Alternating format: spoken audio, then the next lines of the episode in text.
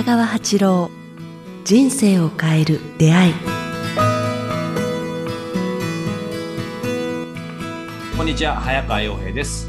北川八郎人生を変える出会い。この番組はポッドキャストと YouTube よりお届けしています。北川先生よろしくお願いします。よろしくお願いします。さあ、えー8月に入りました、えーまだまだね多分暑い日が続くと思いますが、えー皆様いかがお過ごしでしょうか北川先生なんかあの、はい噂によるとなんかうんメダカをもらっそうそう。てなんか増えまくってるっていう噂を聞いたんですけど、そう。はい。どうしたんですか？最初、あの、10匹もらったんですね。あ、もらったっていうか、で、それが、あの、ちょっと増えて、20匹になったんですね。そんなきそんな急に増えるもんすぐ増えるもんなんですか？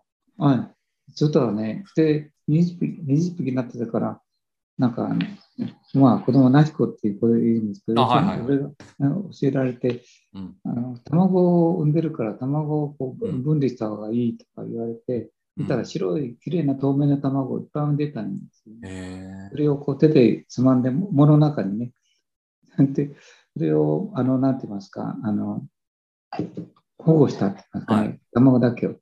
そしたら、もう、もう、あこちらに移したら、ああ、たちまち50匹増えてて、あら、またいるんじゃないかなと。本当ですか？そんな早いんですね、成長が。で、また、はそのものについてるから、またこう引き離して、また別のツアーネとまた50匹。で、今、まだどんどん産んでるんですよね。200匹ぐらいになったんじゃないかなっての、ちっちゃな針の先みたいなウジ虫、はいななんていうんですか、蚊の尻尾みたいな感じの、おたまじゃくしみたいですね、じゃあ。オタマジャクシどころか、もう蚊の尻尾、蚊が、蚊の尻尾みたいな、へもううっちゃうじゃ、今、150匹は数えましたけどね。え。すごいです。じゃあ今、北川邸行ったらもう、メダカの学校が見れるってことですね、文字通り。そうです、もう、いや、幼稚園か保育園みたいな感じですけど。ちっちゃいじゃないですか、逆に。まあでもそうか。そんな感じ。どうどうですか？でも、なんか、にぎやかな感じですか？それともなんか癒されるいや、感じですか？かかかわいいですね。ま前さん何匹生まれたかなと思うと、へ本え当にちっちゃいのがあっという間に大きくなるんですよね。1週間、はい。はい10日ぐらい経つと、え、もうよ、ね、赤ちゃんがいきいきなり幼稚園になってて、へえもうお前小学校行くぐらいやなという感じの、成長ね、ね。大きさにあっという間になるので、皆さんにお分けしたいなと思いますね。なんかあ人によるとこれは高いやつが入ってますねとか言ってるから、ぎ銀色に光るやつとか、真っ赤なやつとか、真ー黒かみたいななんかあるかもしれないですね。はいはい。なんかね、なんかいろんなのが、銀色、背中が銀色に光る、はいはいなんか変わったのがあそうなんですかえはい。ちなみに先生、なんかふと思ったんですけど、北川八郎と、まあ、あの、まあ、ペットって言い方が適切かわかんないですけど、まあ、いわゆる動物、つまりうん今までの先生の人生の中で、結構動物って飼ってきたり、それこそなんかええ牛とか羊も一緒に住んでたりとか、なんかどんな感じですか、ざっくり言うと。今まうで。ん、あ今のメダカがすごい可愛いっていうか、なんか命をかずあの感じるし、うん。毎朝起きてまずあメダメダカたちに授業ですよね。はい。幼いちっちゃな本当にゴミみたいなメダカたちにあの挨拶して何匹生まれたかなとか数えるのが楽しみですね。あ、また5匹増えてる。あ、また10匹増えてると。いいですね。なんか癒されますね。ああ、かわいいですね。あのメダカ。一日中眺めてても飽きないぐらい、あのえ 水を変えてあげたり、餌をやったりですね。はい。いいですねすいません。いえいえ、癒されました。はい。皆さんにお分けしたいでです。じゃあ、はいあの、伺った方って違うか。はい。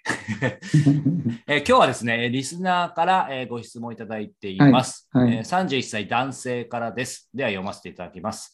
えー北川先生、こんにちは、えー20代まではイライラしやすい性格だったのですが、先生のお話を聞いて、肉の量を減らしたり、え3日断食をしたりと、だいぶ怒りのコントロールができるようになってきました。ただ、自分が怒りをコントロールできるようになってから、周りの人たちの怒りに対して敏感に反応する自分に気づきました。例えば、運転中に前の車が遅いのが不満なのかイライラしている友人、評論好きな職場の同僚が今時の映画や本はダ作ばっかりだ。えー今の世の中は考える力が落ちてきているなど、正直そこまで起こることなのかなと思ってしまいます。一方で、怒りの感情をあらわにできる人が羨ましく感じます。私自身20代の頃はコンプレックスや反骨精神を活力に変えて頑張ってきただけに怒りのコントロールがうまくなるほど情熱のような湧き上がる活力も低下してしまいました。怒りをコントロールしながら情熱を保つ方法はありますかということです。はい。まあ、いくつかは答えられると思うんですよね。ええ。なんか、えっ、と、20代の頃はイライラしてたっていうのは、んまあ、ね、だいたい20代、10代、20代はイライラ年代、あ、そうなんですね。はい、あの自分精神的なアンバランスのと肉体的なアンバランス確かだにでもしてましたね。だから、それと自分の未来が分かんないし、はい何がしていいか分からないから、と、こう、まあ、成長過程にあって、こう、男性的なホルモンも出るし、うん女性的なホルモンも出るから、それを発散する、発散する、はいね、場が、彼女がいたり、彼氏がいたり、母親の間があるとそれが和らぐんですけども、そういうのがないから、まあ一般的には成長過程にあって、はい。10代、20代は、まあ私も早川さんもほとんどの方人、成長の早い人たちはみんなイライラするから、まあそれはそれでいいと思うんですね。はい。で、まあ肉の量を減らしてみるっていうのはとても大事なことで、うんまあ、肉っていうのはどうも私の経験上、前川さんもそうだったと思うけども、やっぱたくさんの方が肉断食したりなんたりして、肉を減らしてみると、すごいあのイライラが消えたとか、穏やかになってる人は、まあほとんどの人、100%近く言いますね。うんだから食べるという意味では、植物性のものをたくさん食べると穏やかになっていくっていうのは、まあ、食べ物によって我々の体が作られているから、まああの、た食べる材料の意思といいますかね、はい。エネルギーというのは感じる、あのうん当然我々の感情にもこう影響があると思うんですよね。だから、まあ、穏やかになるためには、パワーとエネルギーの違いってよく言ってみてるんですけど、あ確かパね。ワーはつくけども、パワーつくと、なんていうかな、乱暴になりますもんね。そうですエね。ネエネルギーっていう形で取り入れると、なんか成長していくって言いますか、体力がつくって言いますか、はい。じじわじわりこうあの燃え上がっていくので、健康にもいいと思うんですね。だからそういう意味では、植物性の、まずこの方に言った植物性のものをこう、あの豆類とか植物はい性、野菜類とか、まずそこですね。はいまずき。そこでうんうんですね。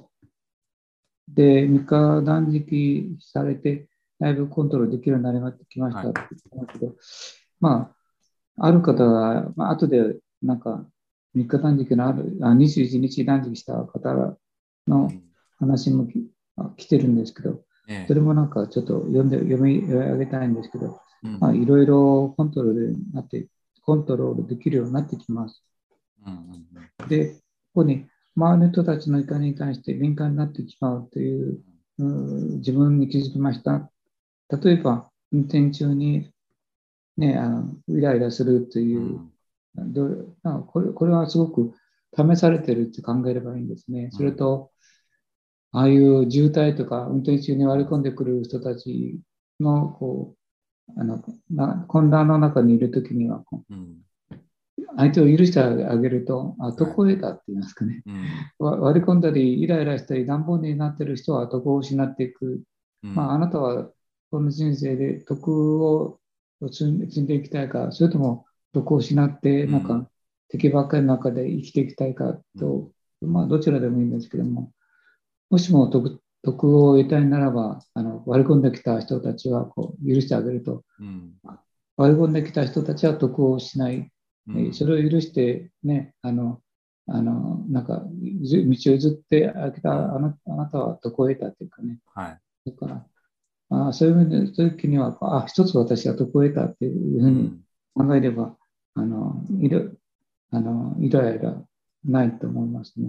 うんで、ここね、映画、今時の映画、画角ばっかりって言ってますけども、まあ、私も映画大好きなんですね。うん。確かに日本の映画はあまりいいのがなくて、うん。脚本も監督もいい人が少なくて、ちょっとせ戦後すぐの頃のあの日本が映画があ盛んだった頃の映画はすごくいいのがたくさん、ええ。ああのあったんですね。うん。で、今、そういう意味での映画、娯楽の方が先走ってしまって、アメリカの映画はなんか心打つ映画っていうのは少ないけれども、はまあ、今、社会が混乱してるから、いうん刺激のある方法、ある映画を皆さんが好んでるんでしょうね。はいでも韓国映画とかイラン映画とか、中なんかそういういい監督はまだ今いらいて、そういう映画もたくさんあるんですね。そうですね。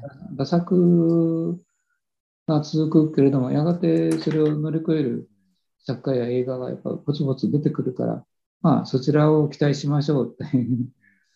ん。そういう意味ではどどうです？先生その、はい。まあ、この方自体はかなり自分の怒りはコントロールできるようになってきてでただ先生おっしゃってたように、ご自身は例えば運転中にイライラするとか映画がダ作だとは多分思ってイライラはないけどそういうふうにイライイラ、えー車でイライラしてる友人や映画をダ作という、えー友人に気になってしょうがないという。あこの彼にしないこ対してとですね。自分のレベルを下げないという。うんうん結局、なんかぼ僕もすみません、自分は棚に上げちゃいますけど、結局そこを敏感になると、そこにイライラしてるのにちょっと近いですよね、また。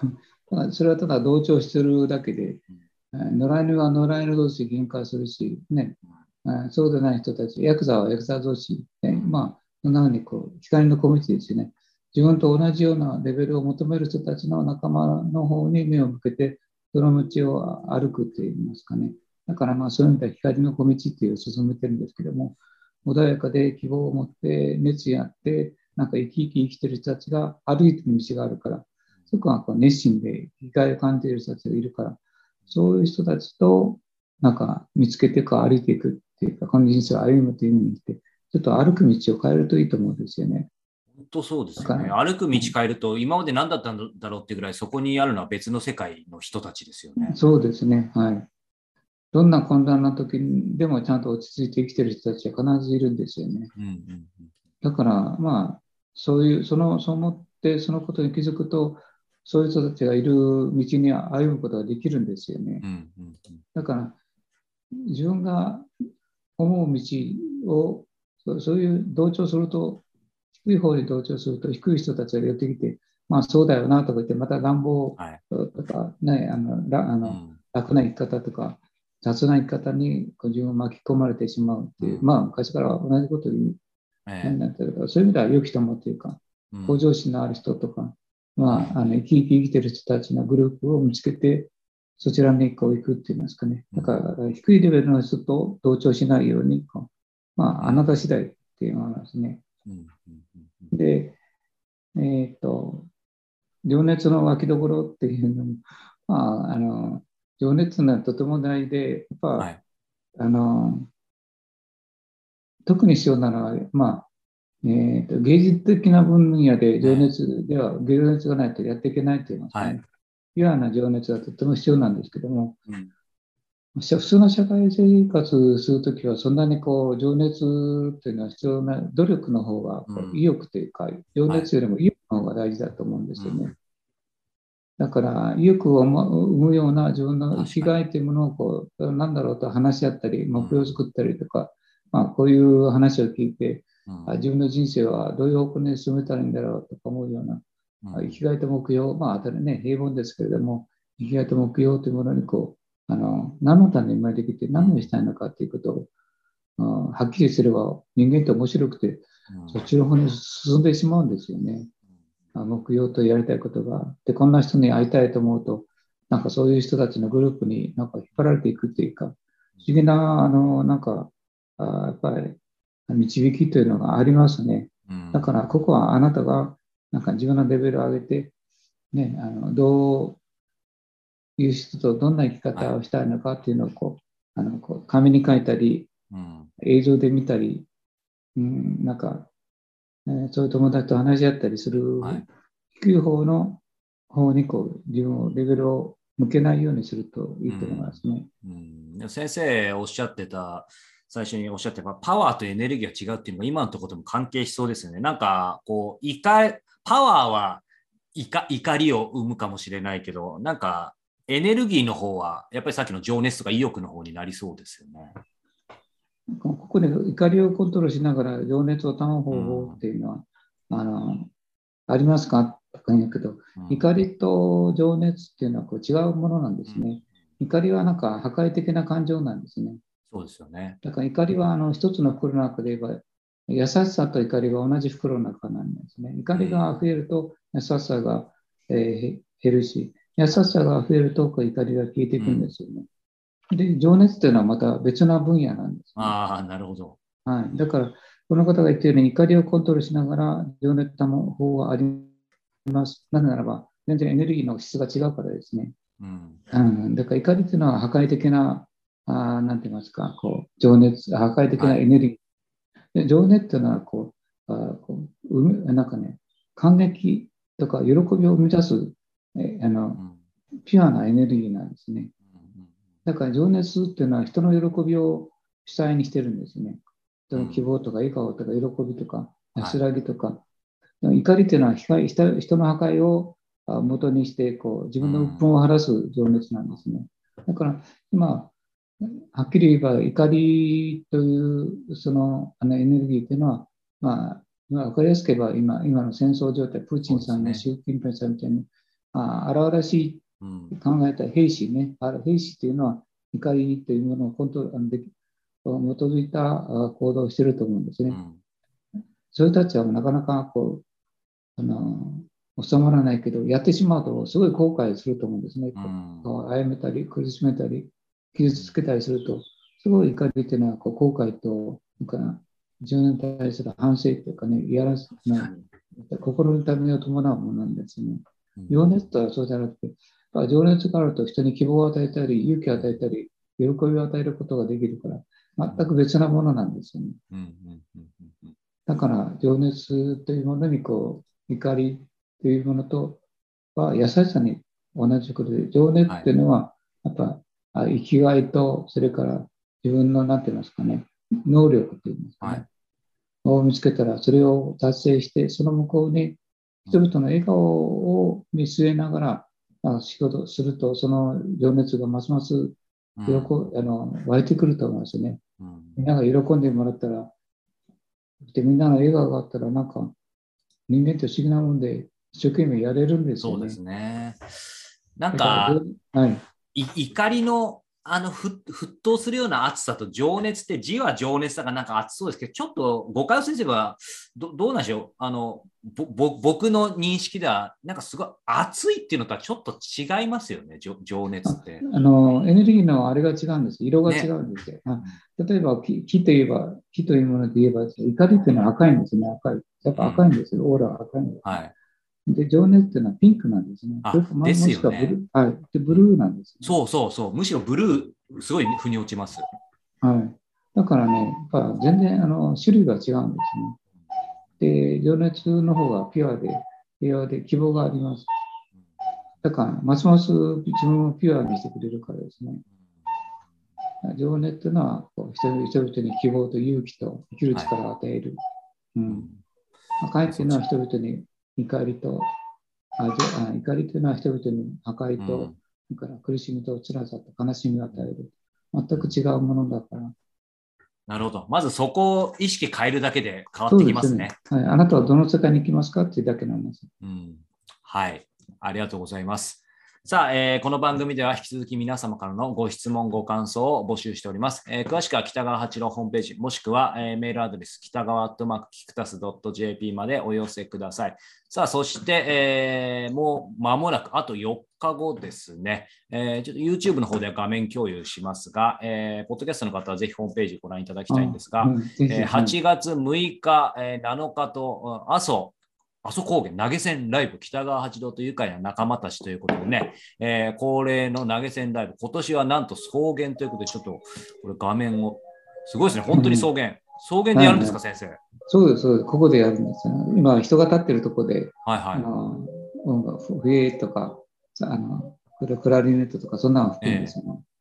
これ、またなんか素敵なとこで投げ銭ライブですけど、なんかこの今回、この草原でやろうと思った経経緯とか、なんか一言いただけますか、そこの、あの、ここを経営してる人と人がこう知り合ったんですけど、うんまあ、とってもいいとこなんですね。もう見るからにね。はい。もう、この、ここれ反対側を見れば、ずーっと阿蘇の草原が見渡す限り、阿蘇山までついてる、はい。まあ、何十キロと草原がついてるところのど真ん中にあるんですね。うんでここの青空の下で思い切り吹いても、あとは、あの、何を喜ばせるかって、雲と牛はい。と緑の葉っぱを色のために吹くという感じですよね。観客っていうか、あの聞いてくれる人は青い空と雲と、最高ですね。ら牛牛と、はい。草原の草が草と風のともに、え向かって吹くっていう、吹くというか音楽するっていうことを、あいいなっていうので、いいですね。それこそコロナ対策いらずのまさにオープンエア。えーう観ん、客収容人数無限大、確かに。観客っていうのは牛とは空と雲だからですね。いや、みんなね、このタイミングで、あの、行くのはまた、なんか、阿蘇高原なんて当然ね、涼しそうですし、いいですね。皆さん、はい、音楽しに来ませんか？参加は、えー参加者はお金がいりますけど、聞く人は無料です。投げ銭だよって。そう、そうなんですよ。参加者、参加者っていうのは演奏者のことですよね演。奏者は有料ですよね。はいはいそこが投げ銭って皆さん投げ銭を多分、あの、参加、観客として行くと投げ銭するっていうのが普通ですけど、逆なんですよね。うん我々は逆ですね。はいあの演奏者が投げ銭かんあの下手だから、あだから、まあ、もう一つ上手な人は来ないでくださいっていうことですよねこ。こが北川先生らしいお金取ってもらってる。うんユーモアがありますけども、ぜひですね、えーね草原、青空、えーそして遠くの阿蘇山へ、えー捧げるサックスライブということで、8月6日、7日、えー開催時刻現在は未定ですが、えー決まり次第お知らせということなので、えーこのページを引き続きチェックしてみていただけたらと思います。そして、えー9月9日ですね。えーから11日、2泊3日で、えー長野で断食会が、えーね催されます。先生、初一言だけいただけますか？はい、そうですね、丸山さんという方があの来日されてすごく良かったということで、あ長野のとか中そのそっちの中部の人たちに、はいえあのチャンスをいただきたいと言って努力してくれてるんですけども、あのまあ、長野でやるのは9月ですかね。はい、9月9日ですね。はい。この後は千葉でやった時とっても良かったんですね。あの千葉の海岸で、東証でやったのがとても良くて。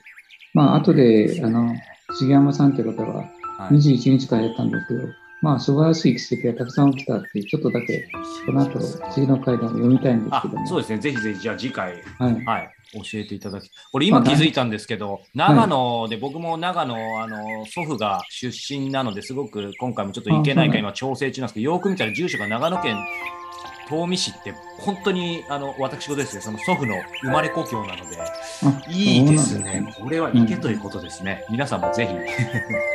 はい、9月9日から11日ということで、ぜひこちらも、えー定員も決まっていると思いますので、チェックしてみて、お早めにお申し込みいただけたらと思います。はい、ということで、えー今日は、えー北川先生に、えーお話をまたいただきました。また来週もよろしくお願いします。北川先生、ありがとうございました。はいお願いします。